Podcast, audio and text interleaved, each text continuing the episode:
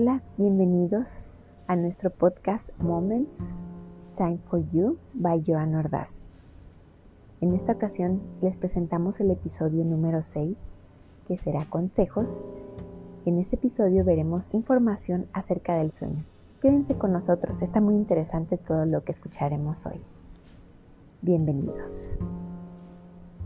Pues así empezamos diciendo que el sueño es una parte integral de nuestra vida cotidiana.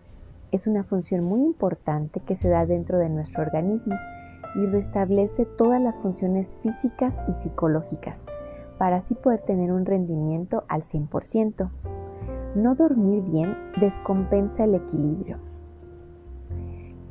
Cuando dormimos bien, el organismo establece vías neuronales para el aprendizaje, así también como para la fabricación de recuerdos y para tener una mejor retención de todo lo que aprendemos en el día.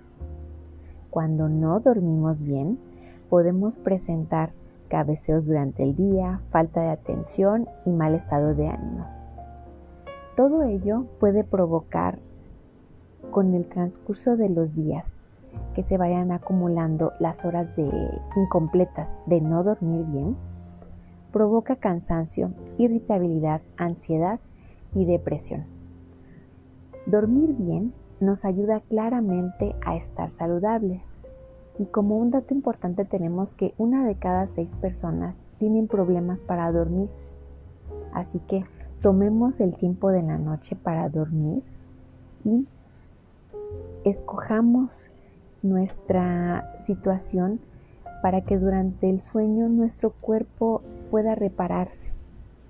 Nos comprometeremos con un horario que va de acuerdo a nuestra edad. Generalmente mm, muchas personas piensan que el horario promedio es de 7 a 8 horas, pero algunos de, los doctores mencionan que las horas a lo mejor no son tan importantes como el sí dormir eh, más bien continuamente, es decir, que no tengan fraccionado las horas del sueño, es decir, que no te despiertes durante la noche o tengas alguna clase de atención al exterior que hagan que eso detenga tu continuidad durante el sueño. Entonces, eh, debido a que no dormimos bien, se pueden eh, presentar algunas alteraciones de salud, como por ejemplo la obesidad, la diabetes tipo 2 y las infecciones. Las horas del buen dormir, como habíamos mencionado, las ideales serían entre 7 y 8 de acuerdo a la edad. Cuando somos más niños se requieren más horas y cuando somos más grandes se requieren menos horas. Pero esto más bien lo recomiendan los doctores y los especialistas que lo ideal es mantener un sueño continuo. El sueño pasa por varias etapas hasta llegar a la inconsciencia. Cuando dormimos el cerebro se activa. Las ondas cerebrales en las primeras etapas son casi similares a cuando estamos despiertos, pero cuando llegamos a la tercera fase, las neuronas se activan de cierta manera que se produce la melatonina y esto provoca la producción de neuronas nuevas. Entonces, si no dormimos bien, hagamos conciencia de que el cerebro deja de trabajar bien.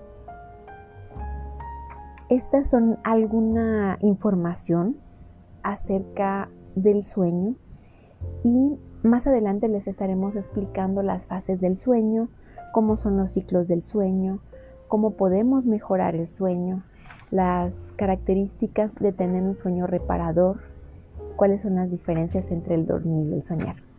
Pero por ahora nada más quería explicarles cómo es el sueño y cuál es la, ahora sí que lo, primordial que debemos nosotros de tomarlo en cuenta, porque esto va a determinar totalmente cómo eh, despertemos al día siguiente y cómo estemos en actividad durante el día. Entonces, bueno, eh, es un gusto saludarles. Nos vemos en el próximo podcast. Síganos escuchando. Tenemos mucha información para ustedes. Hasta pronto.